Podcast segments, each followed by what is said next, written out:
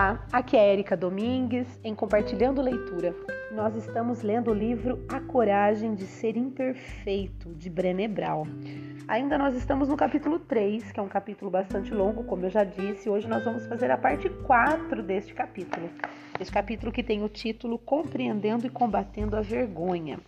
E hoje nós vamos iniciar essa parte 4 com o subtítulo, que é o seguinte: Teias e caixas como mulheres e homens vivenciam a vergonha de forma diferente. Então, bora lá. Nos primeiros quatro anos de minha pesquisa sobre a vergonha, eu me concentrei somente nas mulheres. Algo me dizia que se eu unificasse a coleta de dados de homens e mulheres, acabaria perdendo algumas nuances importantes da experiência deles. E o fato de ter optado por entrevistar apenas mulheres também teve a ver com achar que, quando se tratava de valorização e dignidade, as mulheres eram as que mais sofriam. Em algum nível também percebo que minha resistência a abrir o escopo estava baseada numa intuição de que entrevistar homens seria como mergulhar em um mundo novo e estranho para mim. Como de fato aconteceu, ao falar com os homens, me deparei com um mundo novo e estranho, um mundo de sofrimento não expressado. Tive um vislumbre disso em 2005, no final de uma de minhas palestras. Um homem alto e magro, aparentando uns 60 anos, seguiu sua mulher até a frente do salão. Conversei com ela por alguns minutos enquanto autografava alguns livros que ela havia comprado. Quando começou a se afastar, seu marido lhe disse: me espere lá fora que eu já vou. Ela deixou bem claro que não queria que ele ficasse para conversar comigo, mas o homem não cedeu. Então a mulher se retirou para o fundo do salão e ele se dirigiu a mim na mesa de autógrafos. Ele começou inocentemente dizendo: Gostei do que você disse sobre a vergonha, é muito interessante. Eu lhe agradeci e esperei. Sabia que viria mais por aí. O homem se inclinou e continuou. Estou curioso. E quanto aos homens e a vergonha, o que você aprendeu sobre nós? Fiquei aliviada. A conversa não iria durar muito, muito porque eu entendia pouco do assunto. É, não fiz muitas entrevistas com homens, expliquei. Estudo apenas mulheres. Ele fez que sim com a cabeça e disse: Entendo, é conveniente. No mesmo instante, senti os cabelos da minha nuca se arrepiarem em atitude defensiva Forcei um sorriso e perguntei, na voz alterada que costumo usar quando me sinto desconfortável: Por que conveniente? Quer mesmo saber? Ele disse. E ela respondeu: Claro. Na verdade, eu, né? Ela, ela, ela, ela, faz, a, ela faz a escrita do livro na primeira pessoa. Então vamos lá. Claro, respondi, preparando-me para a guerra. Então os olhos do homem se encheram de lágrimas. Ele disse: nós temos vergonha, uma vergonha profunda, mas quando a reconhecemos e contamos nossa história, não encontramos apoio. Eu me esforcei para manter contato visual com ele. Sua dor, nua e crua, me emocionou, mas eu ainda tentava me proteger. Quando eu estava prestes a fazer um comentário sobre como os homens são duros uns com os outros, ele se antecipou e disse: Antes que você mencione professores, chefes, irmãos e pais como os únicos vilões da história, ele apontou para o fundo do salão onde estava a esposa e continuou. Minha mulher e minhas filhas, aquelas para quem você autografou os livros, preferem me ver morto a me verem fraquejar. Você diz que as mulheres querem nos ver vulneráveis e verdadeiros, mas convenhamos, vocês não aguentam nos ver assim. Tomei cuidado para não demonstrar, mas eu estava reagindo da mesma forma ao que ele me contava. Suas palavras me atingiram de uma maneira que só a verdade é capaz de fazer. Ele soltou um longo suspiro e, tão rápido quanto havia começado, se despediu. É tudo o que eu queria dizer. Obrigado por me ouvir. E foi embora. Passei anos pesquisando mulheres e ouvindo suas histórias e conflitos. Naquele momento entendi que os homens têm as próprias histórias e que se tivermos que achar nosso caminho para lidar com melhor com a vergonha, faremos isso juntos. Portanto, esta sessão é sobre o que aprendi sobre as mulheres e os homens, sobre como nos magoamos reciprocamente e como precisamos uns dos outros para a cura. Agora que estudei a ambos, passei a acreditar que homens e mulheres são igualmente afetados pela vergonha. As mensagens e expectativas que abastecem esse sentimento são claramente organizadas de acordo com o gênero, mas a experiência da vergonha é universal e profundamente humana. Bom, primeiro ela vai começar então com as mulheres. As mulheres e a teia da vergonha. Vamos lá. Quando pedi às mulheres que compartilhassem suas definições ou experiências de vergonha, eis o que ouvi. Parecer perfeita, fazer tudo com perfeição. Qualquer coisa menos que isso é vergonhoso. Ser julgada por outras mães. Ficar exposta quando as partes deficientes que quer esconder de todos são mostradas. Por mais coisas que eu conquiste ou por mais progresso que alcance, o lugar de onde vim e o que passei na vida sempre me impedirão de sentir que sou boa bastante. Embora todo mundo saiba que não há como dar conta de tudo, todos ainda esperam que seja feito. Vergonha é quando você não vai conseguir e tenta fazer parecer que está tudo sob controle. Nunca ser o bastante em casa, nunca ser o bastante no trabalho, nunca ser o bastante na cama nunca ser o bastante com meus pais. Vergonha é nunca ser o bastante. Relembrando as 12 áreas da vergonha: aparência e imagem corporal, dinheiro e trabalho, maternidade e paternidade, família, criação de filhos, saúde física e mental, vícios, sexo, velhice, religião, traumas e estigmas ou rótulos.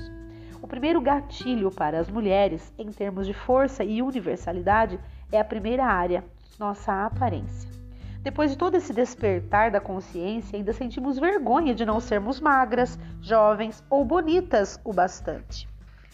Curiosamente, em termos de gatilhos da vergonha para as mulheres, a maternidade está em segundo lugar.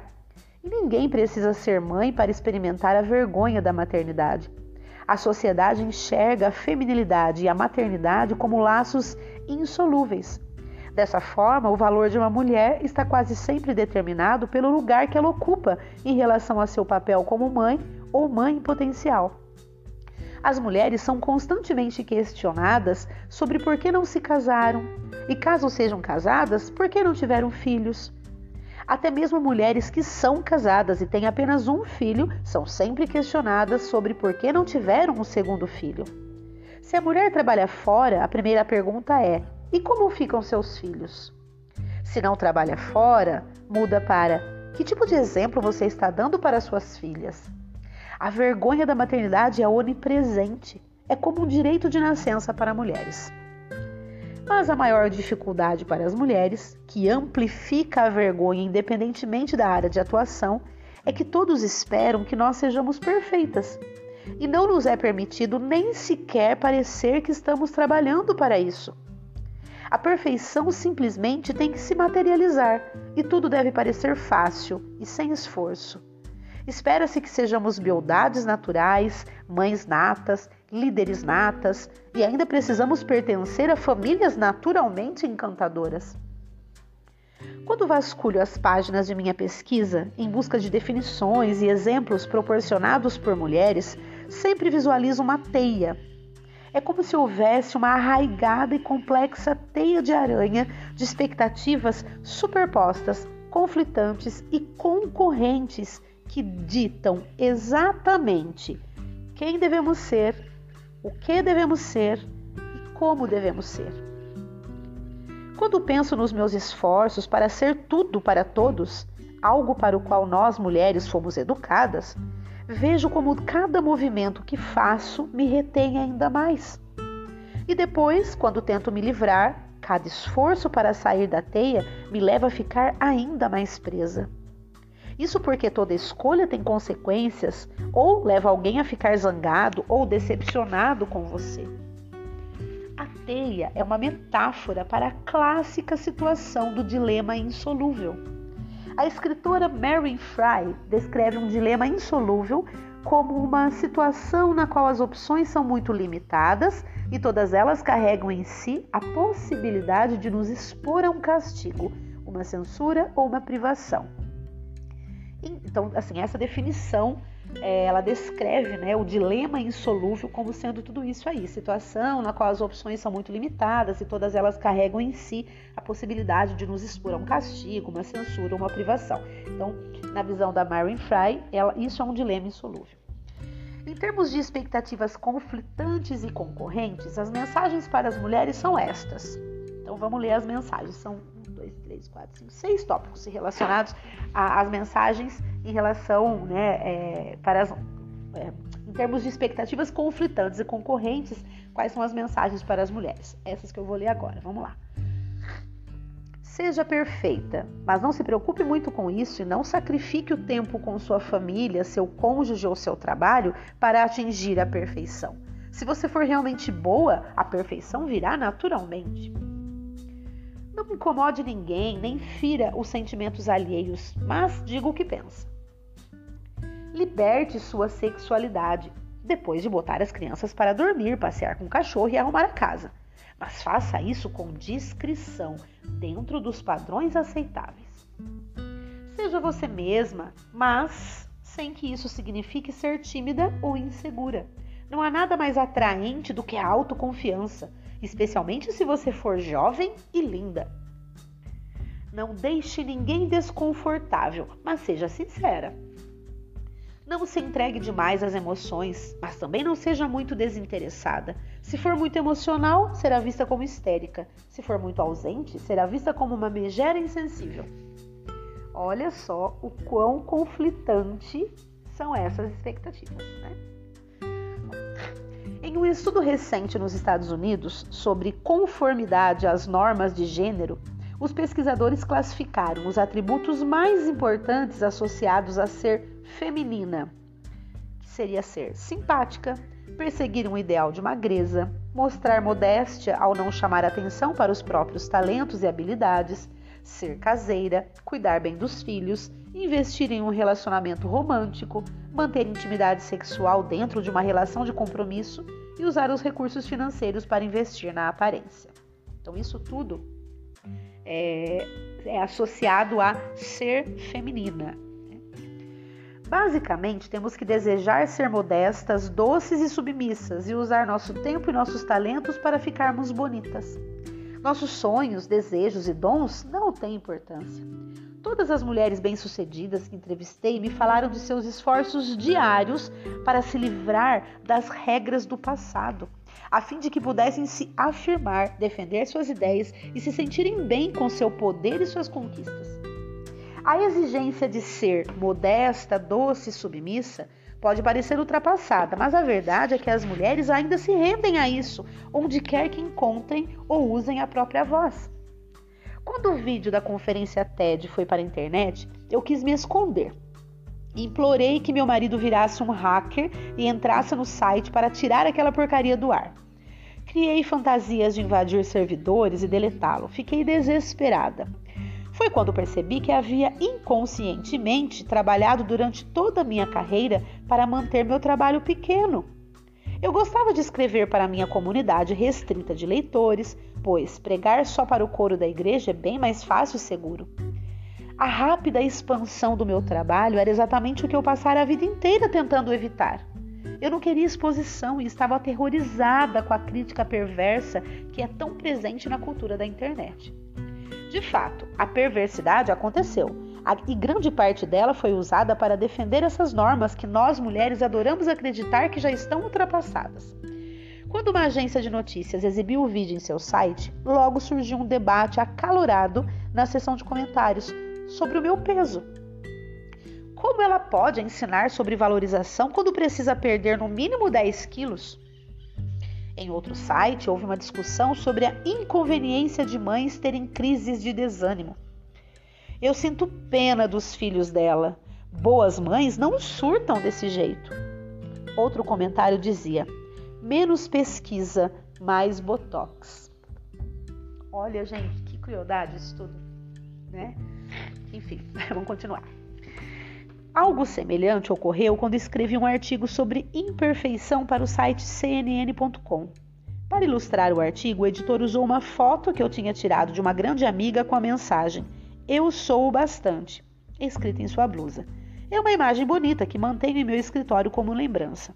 Isso gerou comentários do tipo: ela até pode acreditar que é o bastante, mas pelo tamanho dos peitinhos dela dá para ver que não é bem assim. E também, ah, se eu fosse parecida com a Brené Brown, também abraçaria a causa da imperfeição. Sei que esses exemplos são sintomáticos da cultura cruel que suportamos hoje, da qual todo e qualquer indivíduo representa um alvo. Mas reparem como e em que ponto escolheram atacar. Essas pessoas miraram na minha aparência e na minha maternidade.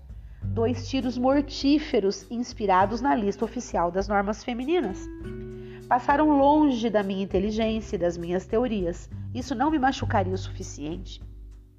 Portanto, de forma alguma, essas normas sociais foram descartadas, mesmo que sejam reducionistas e suguem a nossa vitalidade, e a vergonha é o caminho para fortalecê-las. Trata-se de outra razão porque a resiliência e a vergonha é um pré-requisito para a vulnerabilidade. Acredito que ousei grandemente na minha palestra na TED. Falar sobre minhas dificuldades foi uma atitude muito corajosa, dada a tendência que tenho de me proteger e a usar a pesquisa como uma armadura. E a única razão para eu ainda estar de pé e estar aqui escrevendo este livro é que desenvolvi algumas armas afiadas para lidar com a vergonha, e tenho certeza de que a coragem se tornou uma virtude muito importante para mim. Aqueles comentários acionaram a vergonha em mim. Eu me senti ofendida, furiosa, quis chorar e sumir. Mas eu me permiti sentir essas coisas por algumas horas ou alguns dias. E então me expus. Falei dos meus sentimentos com as pessoas que eu amo, e segui em frente. Saí dessa experiência mais corajosa, mais tolerante, mais conectada com a vida. Também parei de ler alguns comentários, também parei de ler comentários anônimos. Se uma pessoa não está na arena da vida como nós, lutando e dando a cara a tapa, não estou interessada no que ela tem a dizer. Uau, gente, que sensacional, que magnífico isso. Olha só, olha só, ela se expôs, né? Ela falou a respeito de vergonha, de vulnerabilidade, de ser imperfeito. Aí ela recebeu, claro, isso foi a parte ruim, né? Muito provavelmente ela teve muito mais partes boas na, na, nesse feedback aí em relação ao, a, aos comentários, a tudo que ela recebeu pela internet. Mas por que ela quis frisar aqui os negativos? Justamente para mostrar o como a nossa sociedade é de fato uma sociedade é, cruel, né? Uma sociedade como que eu diria, que muitas vezes prega uma coisa, mas faz outra completamente diferente, né? E enfim, enfim, isso ela está trazendo para gente e eu, eu entendo até como uma, um ponto de extrema reflexão, de extrema reflexão, né? Para nós como sociedade, como um todo mesmo. Bom, eu vou parar por aqui o áudio. O próximo subtítulo vai ser em relação à pesquisa que ela fez com os homens, né? em Vivenciando a Vergonha. Mas isso nós vamos deixar então para amanhã. Eu espero que vocês estejam gostando, que esteja sendo de grande valia para todos que estão ouvindo. Um grande abraço e até o próximo áudio. Bye.